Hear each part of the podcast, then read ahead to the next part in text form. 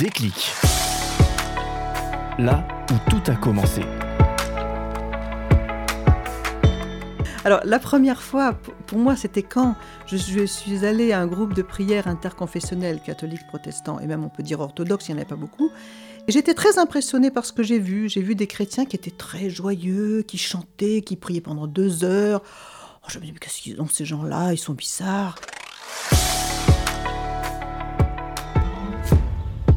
Bonjour, je m'appelle Myriam Bordreuil. euh, je me suis mariée avec un monsieur qui s'appelle Dibundu et euh, nous habitons à Saint-Denis, dans le 93. Et euh, donc j'ai 59 ans. Je suis allée quelques fois à l'église quand j'étais enfant et ça m'intéressait beaucoup, ça me plaisait. Mais quand j'ai eu 9 ans, mes parents se sont séparés et donc été en fait euh, séparée du côté pratiquant chrétien de la famille. Et en même temps, j'ai aussi une, j'ai, j'ai une vive amertume qui, à la suite de ce divorce qui s'est mal passé. Et donc, ça m'a éloignée de Dieu, enfin de tout ce qui était religieux.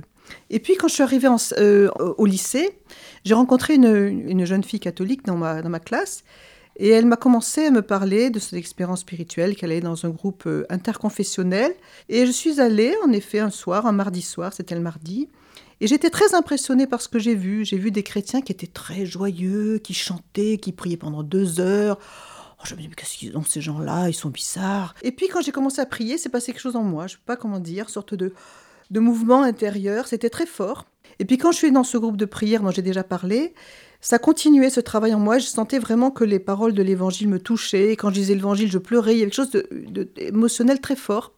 Mais la première fois pour moi, ça a été quand eux-mêmes m'ont invité à m'approcher de Dieu, à lui donner ma vie.